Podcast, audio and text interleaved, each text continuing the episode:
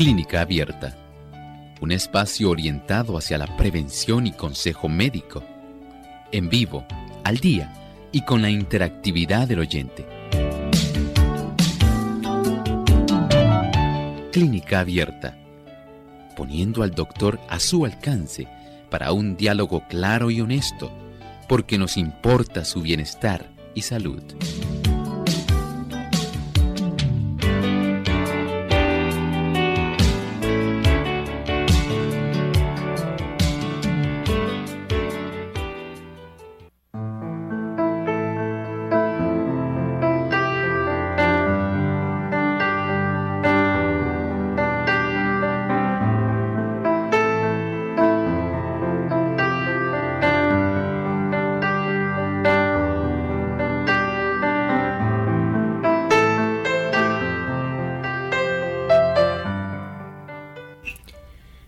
Estar al sol puede causar dolor y la orina se puede tornar de color rojo después de un ataque.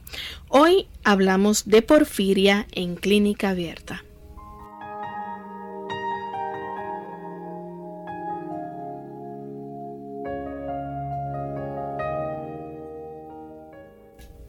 Un saludo muy especial a los amigos que nos sintonizan a esta hora en este espacio de clínica abierta. Gracias por esa fiel sintonía que nos brindan, por hacernos parte de su día y porque junto a nosotros también ustedes crean conciencia sobre la importancia de la salud. Hoy vamos a estar hablando de una condición que se llama porfiria, así que les invitamos a permanecer en sintonía para que se orienten en cuanto a este tema en el día de hoy. Enviamos un cariñoso saludo a todas las personas que nos sintonizan en Ecuador. Gracias a Radio Nuevo Tiempo, nuestro programa puede llegar hasta ustedes, así que eso nos ayuda a estar más cerquita de ustedes. Gracias también por la labor que realizan allí en Radio Nuevo Tiempo para que nuestros amigos puedan beneficiarse de los buenos consejos que aquí brindamos y para ustedes nuestro pensamiento saludable hoy.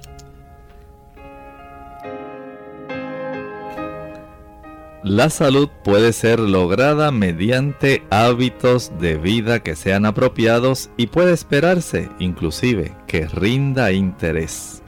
Pero este capital más precioso que cualquier cuenta bancaria puede ser sacrificado por la intemperancia en el comer y el beber y así permitir que los órganos se malogren por causa de la inacción. Hay que dejar a un lado las complacencias preferidas la haraganería debe ser vencida.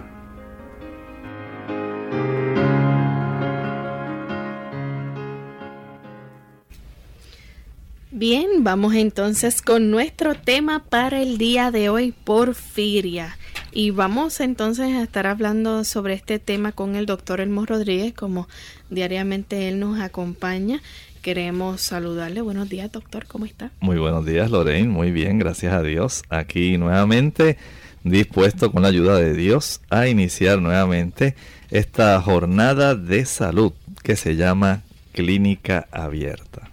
Doctor, y este tema que vamos a estar tocando en el día de hoy quizás eh, pueda ser nuevo para muchas personas. Eh, ¿Qué son las porfirias? ¿Puede explicarnos? Miren, estamos hablando de una serie de condiciones que son de índole hereditaria. Estamos hablando de grupos de trastornos en los cuales una parte importante de la hemoglobina, llamada la porción hemo o la porción M, también se le llama así, pero con H al frente, H-E-M-E -E, o H-E-M-O, hemo. Este tipo de grupo principalmente, ustedes saben que esta es eh, el prefijo que tiene esa palabra que nosotros utilizamos frecuentemente, la hemoglobina. Y ese grupo hemo puede sufrir un trastorno hereditario, ya puede ser autosómico dominante o autosómico recesivo. Y este tipo de proteína o este grupo especial no solamente lo encontramos nosotros en la hemoglobina, sino también la encontramos en la mioglobina, una proteína que está en ciertos músculos de nuestro cuerpo y estos trastornos se pueden reflejar en diversas partes y en varios aspectos del organismo de las personas que tienen, repetimos, este trastorno hereditario. ¿Por qué otros nombres se puede reconocer esta condición porfiria? Algunas personas le llaman porfiria intermitente aguda, coproporfiria hereditaria, porfiria eritropoyética congénita y protoporfiria eritropoyética. O sea, si se le decimos porfiria. Sí, es más cortito, pero si ustedes fijan tiene una íntima relación eh, con una sustancia que da origen a que nosotros podamos desarrollar nuestro capital tan importante de células rojas. Doctor, mencionó el hemo. ¿Cómo se produce el hemo y las porfirias? El hemo, este grupo hemo, normalmente el cuerpo lo produce en múltiples pasos. Y las porfirinas se producen durante varios pasos de este tipo de proceso. Nosotros tenemos tanto en la médula del hueso como en el hígado oportunidad de producir diferentes tipos de estos grupos para ser utilizados. Por un lado, por parte de los eritroblastos en la médula del hueso. Eh, y por otro lado, hay una serie de células en el hígado que se encargan de producir una sustancia muy importante, el porfobilinógeno. Y saben ustedes que por lo menos por parte de los eritroblastos en la médula del hueso, las células que dan lugar eventualmente a los glóbulos rojos, antes de que estos ya adopten su forma final, su forma adulta, la forma como circulan en nuestra corriente circulatoria, tienen estas células, estos eritroblastos, mitocondrias, las mitocondrias dentro de las cuales se llevan a cabo la mayor parte de estos procesos de producción de las porfirinas. Y estas, estos grupos que dan lugar a este grupo hemo, la síntesis de esto es bastante compleja, es bastante extensa y requiere un cúmulo de enzimas que permite la formación eventual de este producto que es el grupo hemo eh, para que entonces el cuerpo pueda desencadenar la serie de sustancias que eventualmente también darán lugar al desarrollo de la hemoglobina. Así que tenemos en mente este tipo de situación. Químicamente hay una cantidad bastante considerable de esta sustancia que se forma dentro de la médula y también dentro del hígado. Pero cuando no hay suficientes enzimas, esto por consecuencias genéticas, este paciente adolece de, tiene deficiencia de ciertas enzimas necesarias para este proceso, entonces comienza a manifestarse este conjunto de condiciones, no piense que es una sola, son varias, que se les llama porfirinas. Doctor, y entonces, eh, ¿qué ocurre con el paciente que tiene porfiria? Este paciente que, como dijimos, es un paciente que ya viene con este defecto de nacimiento, va a estar entonces acumulando cantidades anormales de los químicos que tienen relación con estas porfirinas en el cuerpo. Eh, por ejemplo, hay dos sustancias que son muy importantes y que se van acumulando. Este es, por ejemplo, un aminoácido o un ácido más bien. Eh, se llama aminolebulinic acid, ácido aminolebulínico. Y también de las que proviene por parte del hígado se tiende a acumular más el porfo bilinógeno. Estas dos, el ácido aminolebulínico y el porfobilinógeno, resultan ser las dos más frecuentes causas que van a estar dando el cuadro eh, en sí médico del, eh, del acúmulo de estas porfirinas. ¿Cuántas formas de porfiria hay? Bueno, existen muchas formas diferentes de porfiria. ¿Cuál es la más común? Pero la más común en sí es la porfiria cutánea tardía. Y créanme que cada una de estas formas en las cuales se presenta la porfiria tiene, de acuerdo a como dijimos, eh, una diferente enzima que el cuerpo adolece de la misma, por lo cual no se puede estar produciendo en una cantidad adecuada y por supuesto esto va a dar lugar a que se desarrollen algunas de estas manifestaciones, eh, principalmente en el sistema nervioso y también puede haber ciertas manifestaciones como en este caso cutáneas que se van a permitir eh, observarse directamente. Doctor, ¿qué factores eh, pueden desencadenar entonces ataques de ciertos tipos de porfiria? Hay algunos factores que son comunes que nosotros conocemos y que pueden dar lugar a que el organismo de estas personas que tienen estos trastornos manifieste más rápidamente esta sintomatología. Digamos que la persona utiliza drogas. Esto puede desencadenar eh, la aparición más rápida en estos pacientes que tienen esta deficiencia enzimática por causas hereditarias. Si utiliza drogas, si se desarrolla algún tipo de infección, si esta persona ingiere alcohol, si esta persona utiliza hormonas como los estrógenos, se pueden desencadenar ataques de ciertos tipos de porfiria. Pero como repetimos, la persona, recuerde, tiene esta condición por ciertas deficiencias hereditarias, genéticas, deficiencias desde el punto de vista de la producción de enzimas que son necesarias para todo el proceso en la producción de estos grupos hemo. Y al no tenerlas disponibles, entonces comienzan a acumularse sustancias como las que hablábamos, el ácido aminolebulínico, el, el porfobilinógeno, y esto en algunos, algunas personas no se desencadena inmediatamente, aun cuando usted tiene este trastorno hereditario, pero cuando coincide, digamos que este joven creció, comenzó a utilizar alcohol, comenzó a utilizar drogas, padeció de infecciones o damas que empiezan a utilizar estrógenos. Esto entonces puede hacer que la condición comience a desarrollarse más rápidamente y entonces se manifiesta el cuadro de la porfiria.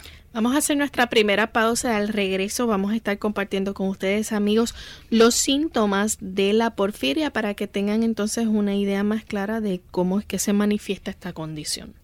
Un mal silencioso. Hola, les habla Gaby Zabalúa Godard con la edición de hoy de Segunda Juventud en la Radio, auspiciada por AARP. No importa cuántas veces lo repitan, el no tomar conciencia de que el colesterol es un mal silencioso que eventualmente puede provocar la muerte sigue siendo el principal obstáculo para tratar a tiempo esta enfermedad. Al no haber síntomas, muchas personas no hacen caso y acuden al médico cuando la enfermedad está avanzada. A pesar de que el colesterol en sí mismo no es perjudicial, es precisamente cuando sus niveles suben y se acumulan en las paredes de las arterias cuando empieza a presentar problemas. En estos casos, evita la ingesta excesiva de azúcar y derivados. Aumentar el consumo de fibras, controlar el peso e iniciar un programa de ejercicios puede ser suficiente para bajarlo. Sin embargo, en algunos casos el colesterol elevado no es solamente consecuencia de malos hábitos alimenticios, sino de una alteración genética heredada. Otro factor indirecto que puede estar relacionado con el aumento del colesterol es el estrés la edad y el tabaquismo. Por ello es preciso hacerse un examen médico para definir la causa y encarar con el médico de cabecera el tratamiento adecuado. Sigue el consejo y no los dejes para después. Realízate la prueba para medir el colesterol hoy mismo. El patrocinio de AARP hace posible nuestro programa. Para más información, visite www.aarpsegundajuventud.org www.aarpsegundajuventud.org. La soya y sus derivados reducen el nivel de colesterol en la sangre así como el de triglicéridos.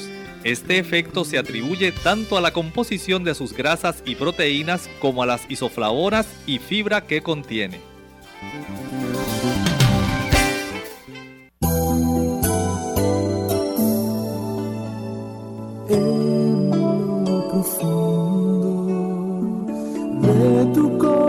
Corazón.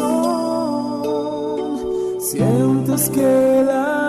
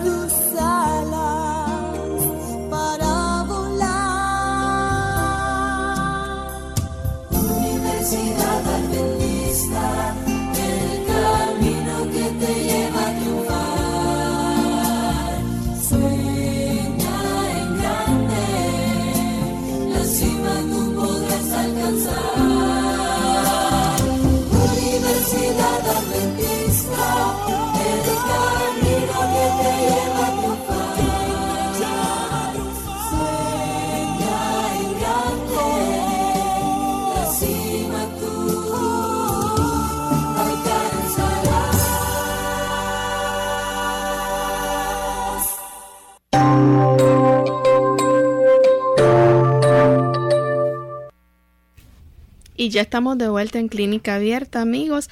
Para aquellos amigos que recién sintonizaron nuestro programa, hoy estamos compartiendo con ustedes el tema de porfiria.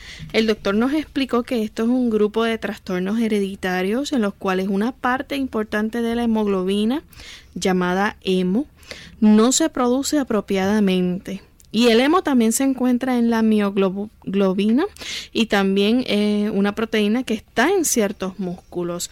Así que eh, hablamos también de que hay muchas diferentes formas de porfiria. La más común es la porfiria cutánea tardía y que hay ciertos factores que pueden desencadenar ataques de ciertos tipos de porfiria como es las drogas, infección, alcohol y hormonas como los estrógenos. Doctor, ¿cuáles son los síntomas principales de las porfirias? Hay tres áreas donde más se concentra el problema de las porfirias.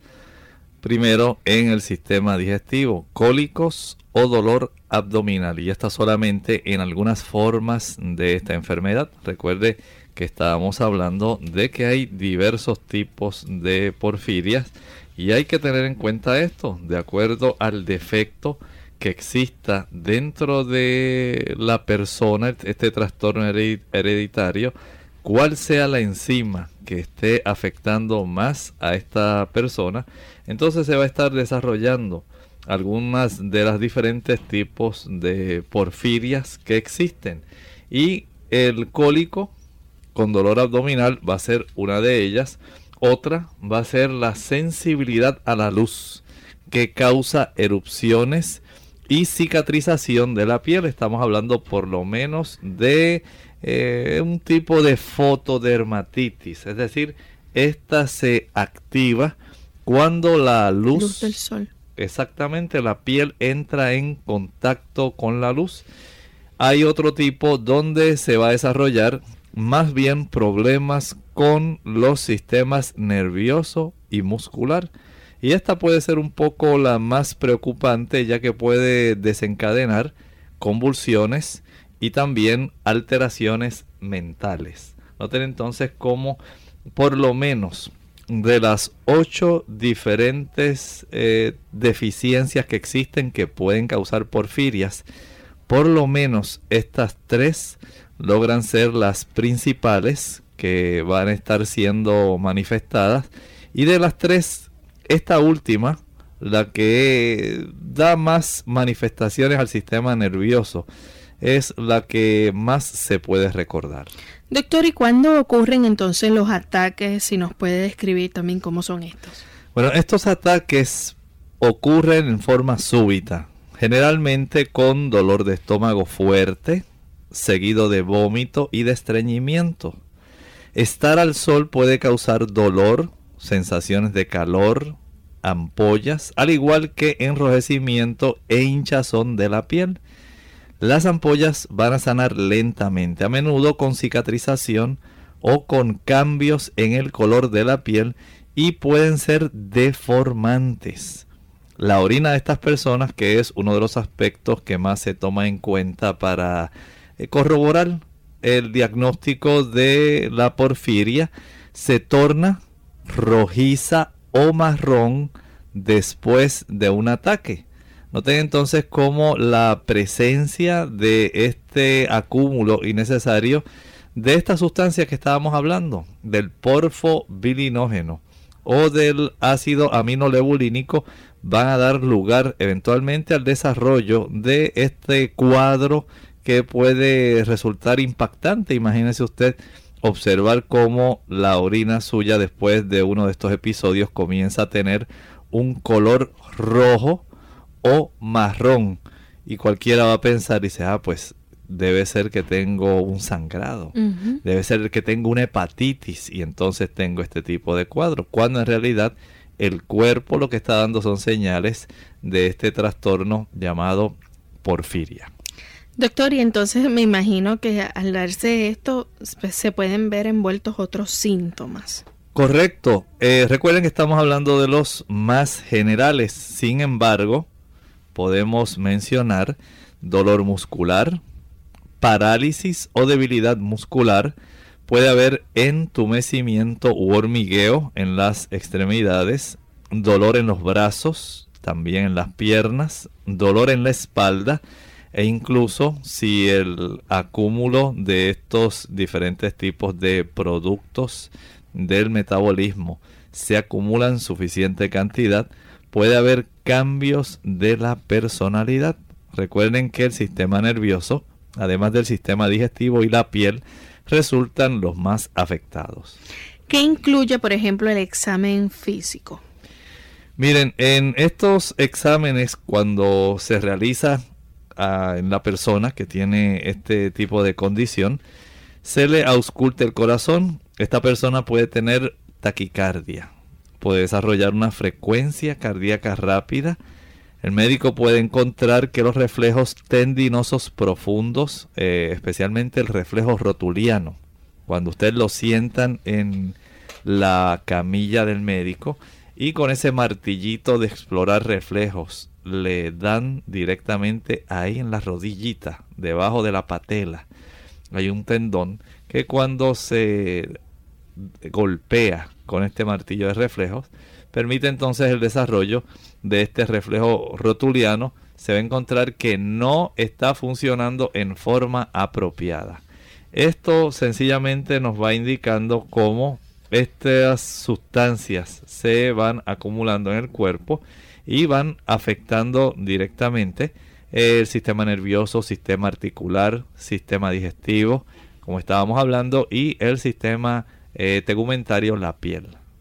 Entonces, por ejemplo, si los ataques que se presentaran fueran agudos, eh, ¿qué puede producir esto en, la, en el paciente?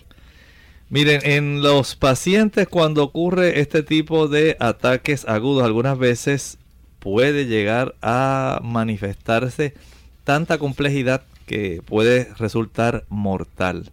Se producen muchos equilibrios electrolíticos. Esto también es una de las razones por las cuales también se afectan eh, en cierta forma los tejidos profundos. Baja la presión y también puede desencadenarse el estado de choque, también conocido como shock. Así que es importante eh, que estas personas, especialmente los que tienen este trastorno hereditario, comprendan que deben eh, estar al tanto, precavidos de cuáles son las complejidades que se pueden desarrollar en su condición. ¿Qué pueden revelar, por ejemplo, entonces unos exámenes que se lleven a cabo de sangre y de orina? Este tipo de examen puede revelar problemas renales, pero también puede revelar otros tipos de problemas que le indiquen al clínico que hay exámenes especiales que se pueden ordenar, eh, digamos, la medición de las porfirinas en la sangre. Además de este tipo de porfirinas, eh, estábamos hablando de cómo eh, es necesario también que se puedan medir eh, estos diferentes productos que estábamos hablando, el ácido aminolebulínico y el porfobilinógeno para saber cómo está el metabolismo si se sospecha que la persona tiene este tipo de condición. Entonces, hay otros exámenes que se pueden llevar a cabo. ¿Cuáles exámenes son los que se utilizan? Eh, podemos pensar en la gasometría arterial. Es muy importante eh, saber esto. Podemos pensar en el nitrógeno ureico sanguíneo. Recuerde que este colabora eh, dando una idea bastante precisa de cómo se va afectando eventualmente la capacidad renal. Estábamos hablando de eso hace un momento cómo los problemas renales se van desencadenando. También la depuración de la creatinina, tanto el nitrógeno ureico en sangre, en el suero, como la creatinina, eh, le dan una idea bastante precisa al médico de la función apropiada o inapropiada de esta capacidad tan importante que tienen nuestros riñones. La prueba que pueda decirle al médico en relación a la función hepática. Ustedes saben que hay una serie de pruebas para detectar cómo se encuentra funcionando eh, el hígado en términos generales. Se miden los niveles de bilirrubina. Se pueden saber por la presencia, la elevación de las enzimas hepáticas, también cómo se encuentra la formación de triglicéridos, la formación del colesterol, todo esto da indicios junto con la deshidrogenasa láctica, las globulinas, la albúmina, todo esto ayuda para que el médico pueda tener una idea justa de cómo se encuentra el funcionamiento hepático. Otras son los exámenes para medir el nivel de porfirinas y otros químicos que están íntimamente relacionados a esta afección, como estábamos eh, hablando hace un momento el ácido aminolebulínico y el porfobilinógeno, dos sustancias que van a ser eh, claves en la detección de este tipo de condición. También la creatinina en suero, los niveles de potasio en el suero, hablábamos hace un momento de cómo el desarrollo de esta condición va a traer desequilibrios electrolíticos y esto a su vez pues va a incidir directamente trastornando la presión de la persona, presión arterial baja, puede desencadenar esta persona, y problemas cardíacos junto con los problemas tendinosos. Análisis de orina, importante. Así que si tomamos en cuenta, en cuenta la historia clínica, lo que el paciente refiere, que ha observado eh, desde cuando le han comenzado a salir las lesiones en la piel, eh, cómo éstas se desencadenan cuando él se expone al sol, los diferentes dolores musculares y las taquicardias en ocasiones que ha tenido presiones arteriales muy bajas. Todo esto junto al examen físico ayudan al médico a tener una idea bastante elevada de cómo él ordenará los diferentes laboratorios si sospecha que el paciente padece de porfiria. A regreso de esta pausa vamos a continuar hablando sobre este tema y ustedes podrán efectuar sus preguntas. Nada fomenta más la salud del cuerpo y del alma que un espíritu de agradecimiento y alabanza. El sabio nos dice, Todos los días del afligido son difíciles, pero para el de corazón contento es un banquete sin fin. Proverbios 1515.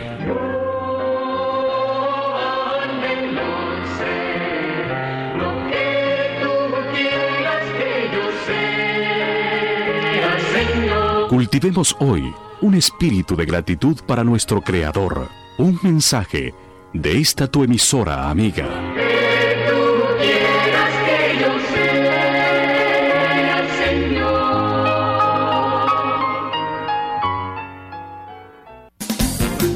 Los beneficios de la vitamina B2 o riboflavina, esta vitamina hidrosoluble es vital para el crecimiento e importante en la reproducción celular y ayuda a producir glóbulos rojos sanos.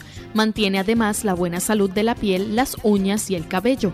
Incluso es muy probable que ayude a la memoria, ya que las personas mayores que tienen niveles normales de vitamina B2 mantienen vivos sus recuerdos. Unidos por un propósito, tu bienestar y salud. Es el momento de hacer tu pregunta llamando al 787-767-1005 para Puerto Rico, Estados Unidos 1-866-920-9765 y llamadas internacionales al 787-763-7100 o 787-282-5990. Clínica Abierta, trabajando para ti. Clínica Abierta. Y ya estamos de vuelta en Clínica Abierta, amigos, hoy con el tema de porfiria. Doctor, y le pregunto entonces, ¿qué tipo de tratamiento es el que se va a llevar a cabo? ¿Necesariamente hay que usar medicamentos? Bueno, hay algunos medicamentos utilizados. Recuerden que estamos hablando de una deficiencia hereditaria. Este paciente adolece de ciertas sustancias, por lo tanto, no podemos aquí tratar de pensar solamente en que se le va a dar algo natural, ¿eh? como muchas personas pensarían. Ya estamos hablando de una necesidad, es como el paciente, digamos, eh, joven, el niño que desarrolla la diabetes tipo 1 porque tiene deficiencia en la producción de insulina. A ese niño, a ese joven, hay que proveerle esta hormona porque su incapacidad para producirla va a producir trastornos severos. Igualmente a esta persona hay que suplirle medicamentos que sean capaces especialmente de tratar un ataque súbito de porfiria. Aquí se le administra hematina a través de una vena, o sea que esto se le da intravenosamente se tienen que brindar analgésicos si hay un involucramiento de las articulaciones. Propanolor para poder controlar esos latidos cardíacos. Recuerden que si esto es, si se desarrolla un ataque súbito, no es que la persona va a estar todo el tiempo con este tipo de condición. Por eso decíamos que, eh, por ejemplo, las drogas, las infecciones, el alcohol, los eh, diferentes tipos de prescripciones hormonales en las damas, esto puede desencadenar el desarrollo de un ataque súbito de porfiria en las personas que tienen ya esta deficiencia eh, que está íntimamente ligada a nuestra herencia. Como dijimos, hay unas que son autosómicas recesivas, otras son autosómicas dominantes e incluso hay una que está ligada al sexo, pero es recesiva. Así que esto va a, de acuerdo al caso, a desencadenar este episodio que entonces requerirá la administración de este tipo de medicamentos. Entonces, eh, ya que hemos visto cuáles son los otros tratamientos, aparte de los medicamentos, ¿verdad? Que se pueden utilizar y pueden abarcar. Bueno, ya que hablamos de la hematina que se administra intravenosamente, los analgésicos, el propanolol para controlar los latidos cardíacos y los sedantes para ayudar a esta persona a que le dé un poco de sueño y tenga menos ansiedad, se puede utilizar la cloroquina para como un tratamiento dentro del espectro de los diferentes fármacos que se pueden utilizar administración de líquidos. Recuerden que va a haber trastornos en los electrolitos en estas personas. Administración de glucosa para que se puedan aumentar los niveles de los carbohidratos, los cuales ayudan a limitar la producción de las porfirinas. Puede requerirse tal vez una flebotomía para extraer sangre. Es importante en estos pacientes y los suplementos de beta caroteno. Noten bien cómo esto puede ayudar a estabilizar a este paciente impidiendo el desarrollo de un episodio. No es que este paciente tenga esto constantemente. Aun cuando es un trastorno hereditario, esto se desencadena si se dan los factores propicios, eh, como los que estábamos hablando, pues se desencadena este tipo de situación que puede eh, evitarse, pero de presentarse hay que recurrir entonces a este cúmulo de procedimientos y fármacos para poder ayudar a este paciente a salir de la crisis aguda. Doctor, ¿con qué propósito se hace la extracción de sangre? Recuerden que en estos pacientes, como esto tiene mucho que ver con eh, precursores, los grupos hemo, tienen mucho que ver directamente con la formación de hemoglobina. Si usted en lugar de permitir que estos diferentes productos se acumulen, estimula a que el cuerpo produzca y desvíe la producción de estas sustancias directamente hacia el desarrollo de la hemoglobina, entonces eh, indirectamente eh, impedimos que el ataque continúe entonces desarrollándose.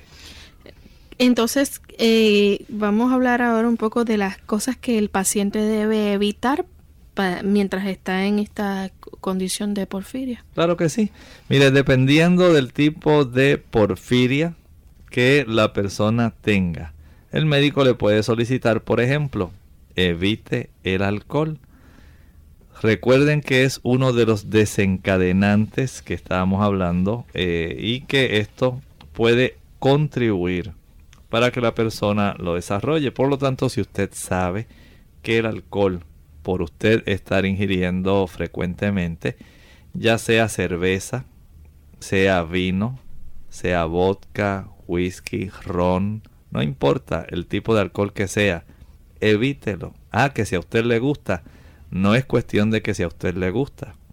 Es asunto de que su vida está en peligro porque el uso del alcohol va a desencadenar el desarrollo agudo de esta situación. Aparte entonces del alcohol, eh, ¿hay algún otro factor que se debe tomar en cuenta para el paciente y que debe evitarlo? Claro que sí. Eh, por ejemplo, si el paciente es una dama y ya tiene este tipo de condición y es de las damas que le ah, no porque le agradara sino que estaba utilizando sustancias hormonales estrógenos principalmente. Esto como ella puede recordar va a relacionar y va a recordar que el uso de los estrógenos colaboró en desencadenar entonces un episodio de porfiria. Por lo tanto, se le solicita al paciente que por favor trate entonces de evitar ese tipo de medicamento. Y usted pensará, bueno doctor, pero entonces es posible que ella tenga otros trastornos porque por algo le estaban dando los estrógenos. Sí, es cierto. Pero hay que buscarle alternativas ya que si de antemano sabemos que hay cierto medicamento que va a propiciar el que se desencadene un cuadro como este, donde aún su vida se puede poner en riesgo, ¿no creen ustedes que vale la pena hacer ajustes? Claro, no podemos eh, ser necios desde ese punto de vista, tenemos que hacer ajustes. Igualmente si el paciente utiliza algún tipo de droga en sí, hay que sentarse con él y hablar francamente, decirle, mira, no puedes seguir llevando este estilo de vida.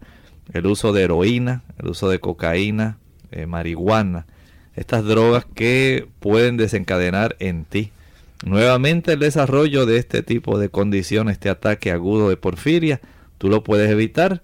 No vale la pena que tú tengas eh, el desarrollo de una condición que pueda trastornar tanto tus electrolitos, puede afectar tanto tu corazón, tus articulaciones, tu sistema digestivo, tu sistema nervioso, además del efecto que en sí tiene la droga, que puede entonces desencadenar el desarrollo de esto. Por otro lado, si la persona también eh, tiene el tipo de porfiria, donde se desarrollan estas lesiones que son abundantes en la piel a causa de la fotodermatitis, pues vamos a evitarlo.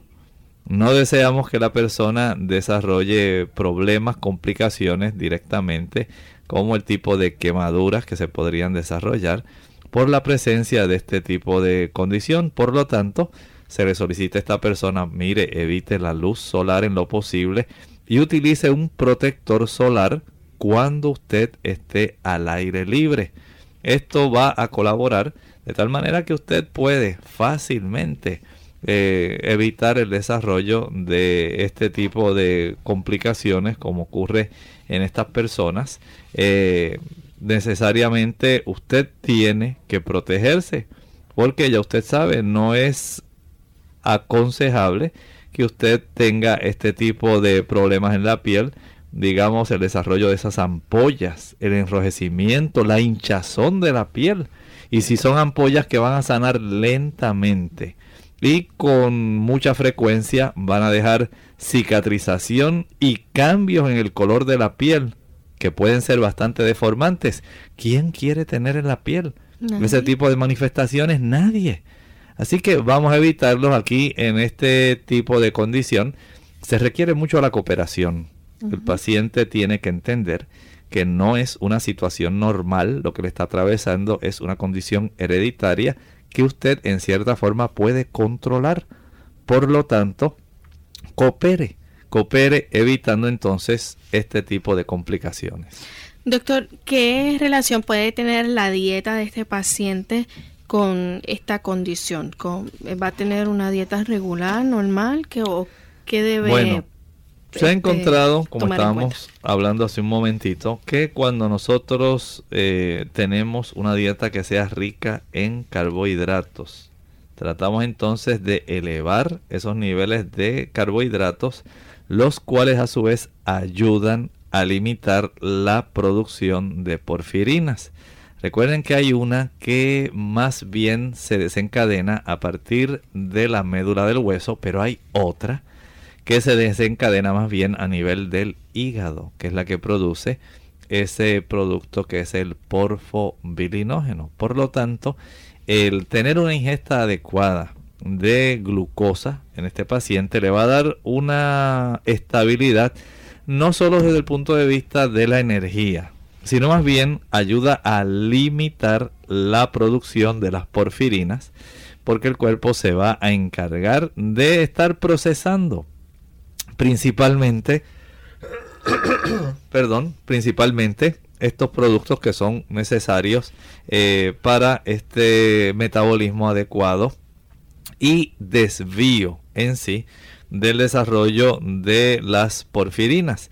Y desde ese punto de vista, el tener a este paciente ingiriendo una alimentación que sea bien equilibrada, pero rica en carbohidratos, evitará este tipo de desarrollo. ¿Esto es una enfermedad que se cura o simplemente con el tratamiento pues solamente mejora? Eh, como es un trastorno hereditario, en realidad son enfermedades de por vida. Aquí la persona no puede escoger, sencillamente usted lo que tiene que entender es que la sintomatología va a estar apareciendo y desapareciendo. Cuando usted eh, participa o practica o utiliza alguno de estos productos que hemos mencionado que favorece el desencadenamiento de este tipo de situación, pues sencillamente aparecerá.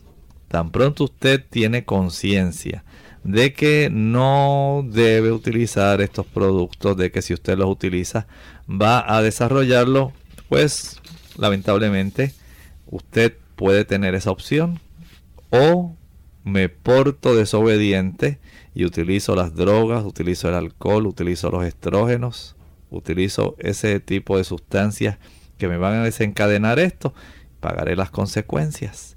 Muchos dolores articulares, dolores de espalda, náuseas, vómitos, eh, trastornos en el ritmo del corazón, mm, vamos a tener problemas en el sistema nervioso y todo eso sencillamente porque usted se hizo el terco y no quiso cooperar cuando si usted hubiera cooperado, mantendría totalmente controlada la situación, evitando entonces el desencadenamiento de esta situación. Ahora, recuerden que algunas formas de esta enfermedad causan más síntomas que otras. Y como estábamos hablando, dependiendo de la enzima que es deficiente, hay unas 8 enzimas cuya deficiencia de alguna de ellas va entonces a permitir que se desarrolle el tipo de porfiria adecuada. De acuerdo a eso entonces se pueden desarrollar más síntomas unas que en otras. Por eso decíamos que hay una que involucra más el sistema digestivo, donde se desarrollan más cólicos, dolores abdominales, solamente en algunas formas de la enfermedad, en otras la sensibilidad a la piel que causa este tipo de erupciones y cicatrización va a manifestarse más y en otras hay una mayor afección hacia el sistema nervioso y al sistema muscular.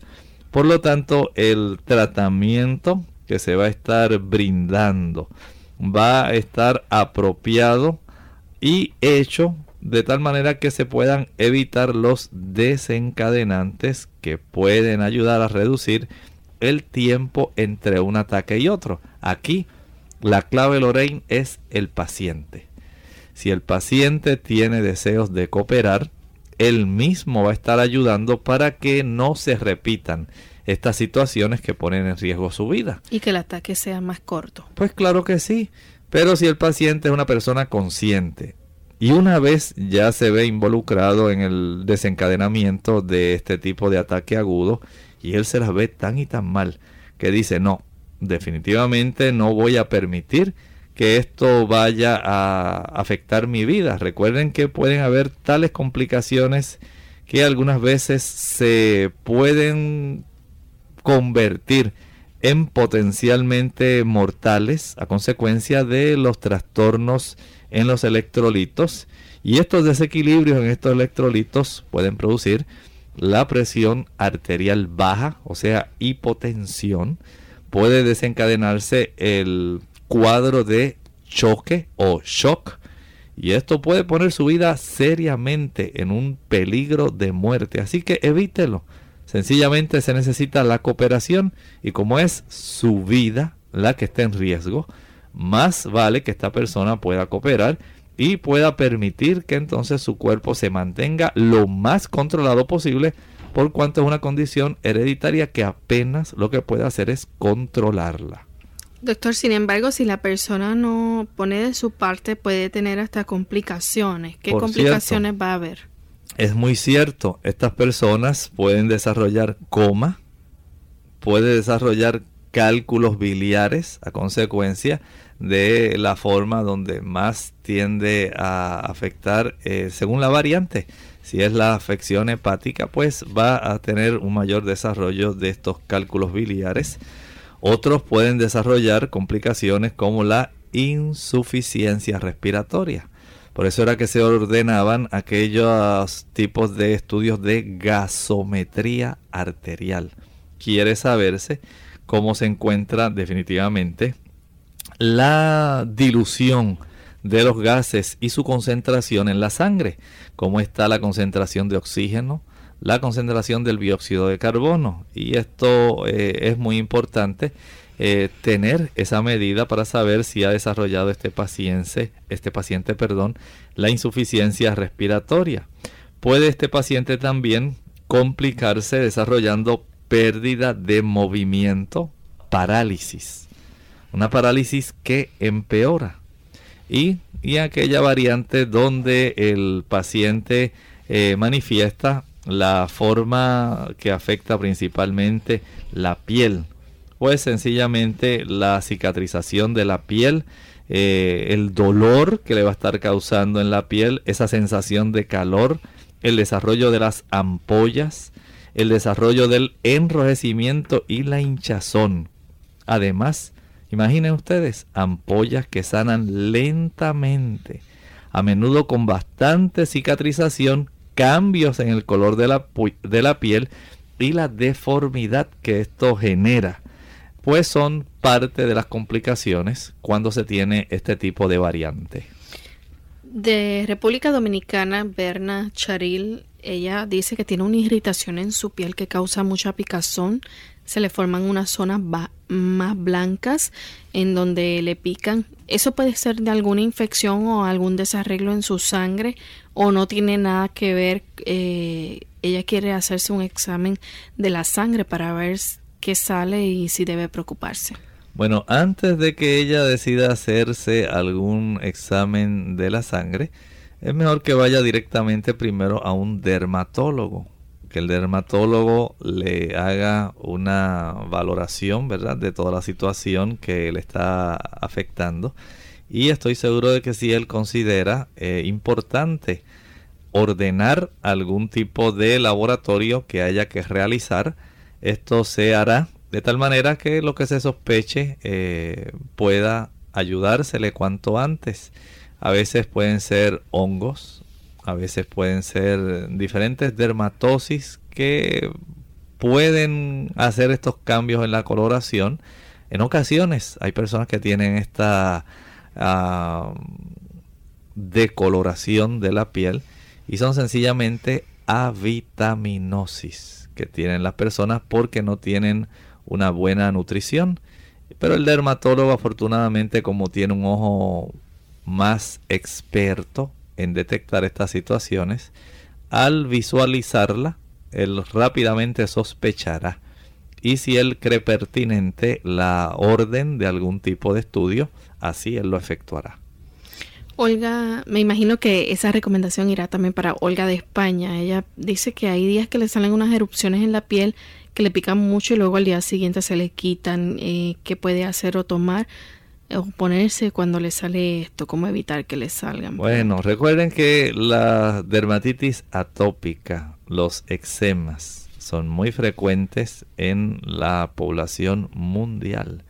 Y hay tantos factores que inciden en el desarrollo de estos eczemas eh, que van desde factores eh, nutricionales hasta factores como por ejemplo los químicos, digamos que hay disueltos en el agua que usted utiliza para usted bañarse. Todo esto puede afectar la cantidad de agua que usted ingiere, los eh, alimentos que pudieran tener presencia de sustancias eh, sumamente alergénicas y que pueden desencadenar en la piel entonces un cuadro. Recuerden que la piel al convertirse en el tipo más amplio, vamos a decir, el tejido más abarcante para la depuración de nuestro cuerpo, va a ser un reflejo directo de condiciones que van a estar afligiendo a una persona.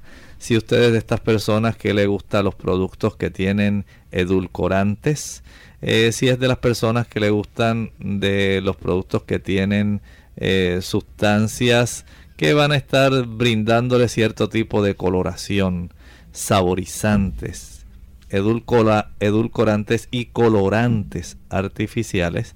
Todo esto de una u otra forma incide directamente en la calidad de la piel que usted tenga. Si usted es una persona que no le agrada tomar suficiente agua, si su piel está inactiva, y esto es muy frecuente y muchas personas no saben, que su piel necesita expulsar toxinas.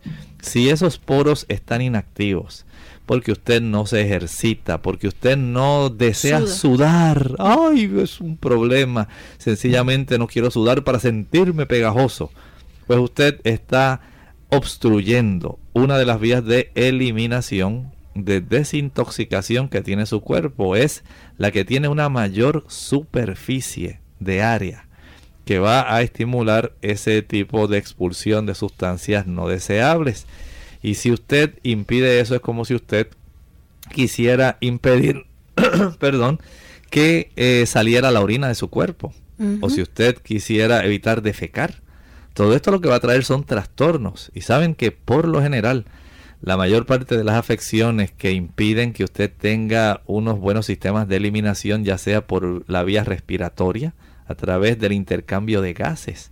La expulsión de gases al exhalar, usted expulsa una buena cantidad de gases cuando usted también tiene una ingesta adecuada de líquidos. Usted va a tener una buena depuración renal. También al usted ingerir una buena cantidad de agua y de ingerir una buena cantidad de fibras, va a tener una buena defecación, una buena expulsión y el hígado también a través del sistema biliar constituye otra de las cinco vías de eliminación. Pero la piel, esa sí va a sufrir porque cuando alguno de estos otros sistemas se afecta, la piel por lo general va a ser un reflejo de cómo el cuerpo tiene obstrucción a nivel de estas otras vías depurativas y por lo tanto comienzan a manifestarse estos tipos diferentes de eczema. Trate de corregir algo de lo que hemos hablado que usted entienda que no está procediendo adecuadamente. Aumente la ingesta de agua, nútrase mejor especialmente los carotenoides. Recuerde que el consumo de beta-carotenos, la exposición de la piel al sol, también ayuda mucho y en los casos de eczemas, el aplicar algún tipo de aceite, eh, como el aceite de oliva, la vitamina E, colaboran evitando esa manifestación de irritación localizada. Y que nuestros amigos recuerden que en el caso de la porfiria, eh, las erupciones en la piel no son únicamente el síntoma que se va a ver, está combinado junto con otros síntomas. Así es, y recuerden, es un trastorno hereditario. Doctor, finalmente antes de despedirnos, eh, ¿hay manera de que nuestros amigos puedan prevenir las porfirias? Bueno, esto es algo muy difícil usted más bien lo que puede prevenir es el ataque, el episodio que se desencadene, porque una vez ya usted viene con esta deficiencia, eh, pues digamos que ya usted la tiene, no puede hacer mucho. Sin embargo, sin embargo, es necesario que usted tenga un tipo de asesoría genética de tal manera que le pueda servir a los futuros padres con antecedentes familiares de cualquier tipo de porfiria, para que ellos sepan cuánta probabilidad, dependiendo del tipo de porfiria, dijimos que hay cerca de unas 8 diferentes, pueda entonces eh, evitar o sea la mayor probabilidad que se desencadene en su descendencia. Bien, de esta manera hemos llegado al final de nuestro programa, agradeciendo a todos el habernos acompañado durante el día de hoy. Pero antes, como de costumbre, queremos dejar con ustedes este pensamiento y recordarles que mañana ustedes tendrán la oportunidad de hacer su pregunta en clínica abierta. Así que mañana es el día para todo tipo de consultas. Dice el libro de lamentaciones en el capítulo 3 y el versículo 22. Lamentaciones 3:22 por la misericordia de Jehová, no hemos sido consumidos, porque nunca decayeron sus misericordias. Ciertamente, querido amigo, hay que recordar esto. Dios nos permite tener vida, nos permite tener la existencia. Y a consecuencia de esa bondad del Señor, es como tú y yo estamos hoy en pie.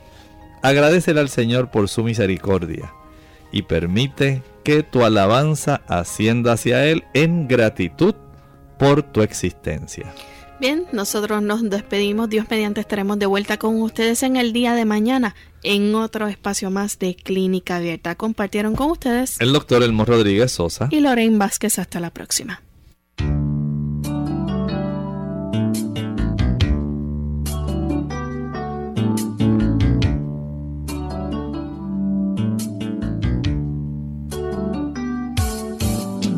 Clínica Abierta. No es nuestra intención sustituir el diagnóstico médico. Antes de poner en práctica cualquier consejo brindado en este programa, usted debe consultar con su médico. Hasta la próxima.